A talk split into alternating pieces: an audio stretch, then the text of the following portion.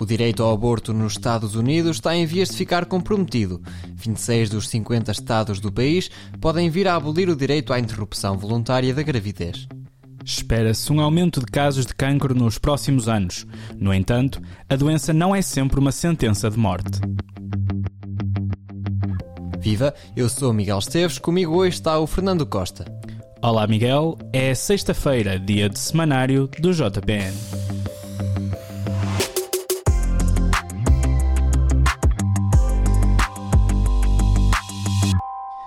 O cancro é a segunda maior causa de morte em Portugal e no mundo, e espera-se que no futuro a quantidade de diagnósticos da doença aumente. Uh, Catarina, bem-vinda. Falaste com vários especialistas da área da saúde e da oncologia em particular. Perante estes números nada animadores, como é que se pode combater esta doença do século? Bom dia, Fernando. Eu acho que antes de falarmos em combate, é importante contextualizar alguns aspectos. E os estudos recentes indicam que 25% da população portuguesa corre o risco de ter esta doença até aos 75 anos e 10% desses casos podem até ser mesmo fatais. No entanto, uh, nem tudo é mau, já que entre 30% e 50% desses casos uh, poderão ser prevenidos. E o caminho, o desafio, passa por tentar encontrar o cancro antes de o conseguirmos ver, uh, já que um dos grandes problemas do cancro é mesmo a falta de sinais e a falta de sintomas. A verdade é que é inevitável este aumento de, dos casos do cancro, porque é uma doença principalmente natural do envelhecimento, e os últimos anos têm refletido um claro envelhecimento da população, como consequência do aumento da esperança média de vida e também da diminuição da natalidade e por isso o aumento do número de casos e das mortes não surpreende os especialistas com quem nós falamos. E se não podemos evitar ficar mais velhos, há alguma coisa que possamos fazer no nosso dia a dia para diminuir a probabilidade de termos cancro? É sim, a prevenção revela-se muito importante e envolve não só, numa fase posterior, a aposta no diagnóstico precoce e na realização dos exames de rastreio, mas também numa fase inicial, a redução dos fatores de risco, eh, já que esses fatores aumentam a probabilidade da doença poder se desenvolver.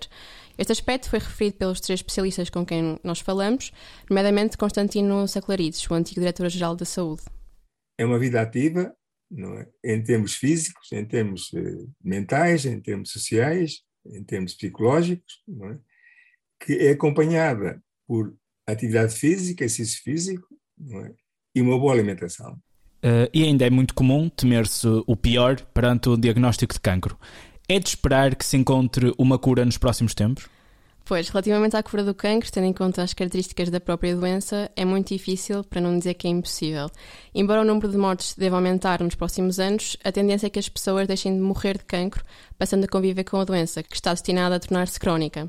Uma das principais chaves para o futuro das doenças oncológicas encontra-se na personalização da medicina, ou seja, sendo que cada cancro é muito específico nas suas características genéticas, os anos têm trazido uma medicina cada vez mais individualizada, especialmente nesta área.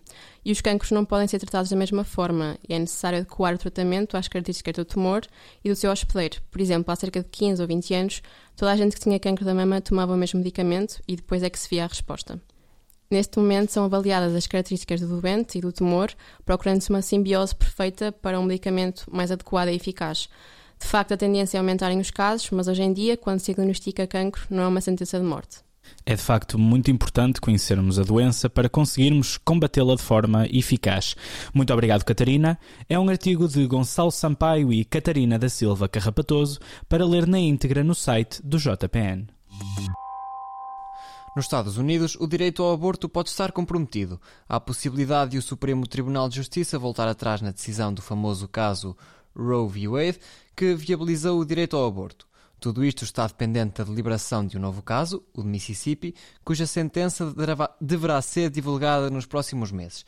Inês Arujo e Silva, olá, explica-nos melhor o que se está a passar nos Estados Unidos com esta questão. É como disseste, Miguel, o Estado do Mississippi apresentou um projeto de lei onde pretende limitar a realização do aborto depois das 15 semanas de gravidez. Entretanto, os tribunais federais recusaram e o caso está agora em deliberação no, no Supremo Tribunal. O que acontece é que só o facto de o Supremo decidir a deliberar sobre esta questão pode significar que está aqui em causa o precedente que ficou estabelecido no emblemático caso de Roe v. Wade. E como é que esse caso do Roe v. Wade contribuiu para esta luta da legalização do, do aborto? E se puder, explica os contornos deste, deste caso que já tem muitos anos. Uhum. O caso foi protagonizado por Norma McCorvey, que recebeu o nome de Jane Roe, E o Tribunal estabeleceu aqui um precedente, ou seja, considerou que o direito ao aborto estava também associado ao direito à privacidade. A interpretação do Tribunal foi mesmo, e nas palavras uh, deles, de que este direito é amplo o suficiente para abranger a decisão de uma mulher de interromper ou não a sua gravidez.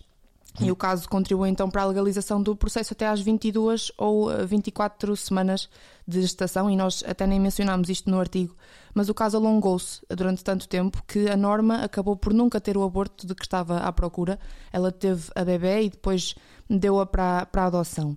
O que acontece é que, apesar desta legalização, a legislação relativa ao aborto nos Estados Unidos varia consoante os Estados e tem sofrido várias alterações, com alguns deles, os mais conservadores, a apresentarem cada vez maiores restrições desde que o direito foi considerado constitucional em, em 73. Uhum. E pode, pode ler-se no artigo, lá está, há 49 anos, em 73, que o Supremo Tribunal de Justiça norte-americano era constituído por quatro juízes conservadores e cinco liberais. Hoje estão lá seis conservadores e três liberais. Qual é que achas que é o peso que isto pode ter na decisão final? Sim, isto é uma questão que preocupa aqueles que são a favor do, do aborto, porque pode significar que existem mais chances de esta lei do Mississippi ser aprovada e, por consequência, de o precedente estabelecido com Roe v. Wade ser, ser anulado. E se Roe v. Wade for realmente revogado, os Estados passam a ter a liberdade de decidir se o aborto é ou não legal. E, neste sentido, o Guttmacher Institute prevê que 26 dos 50 Estados possam abolir completamente o aborto ou então impor medidas ainda mais restritivas que impossibilitem a interrupção voluntária da gravidez, o que pode resultar em graves consequências para a saúde e para a segurança das pessoas que procurem esta alternativa. Claro. É esperar para ver um caso que ainda vai dar muito o que falar.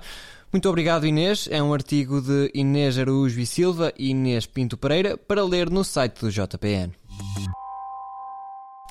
Além destes dois temas, esta semana, no JPN, o testemunho de uma família que sobreviveu ao tsunami de 2004 na Ásia. 18 anos depois, uma mulher conta como foi salva pelos filhos. A história de um drama vivido na primeira pessoa na Tailândia. Estes e outros artigos para ler em jpn.up.pt. Todas as semanas destacamos um trabalho de outro órgão de comunicação social que achamos que vale a pena visitar. Esta semana sugerimos os diretos diários da TSF no Instagram de acompanhamento da guerra na Ucrânia. Sim, Miguel, a jornalista Teresa Mota tem conversado com os correspondentes da TSF na Ucrânia, Pedro Cruz e André Luiz Alves, para fazer um balanço de cada dia de guerra.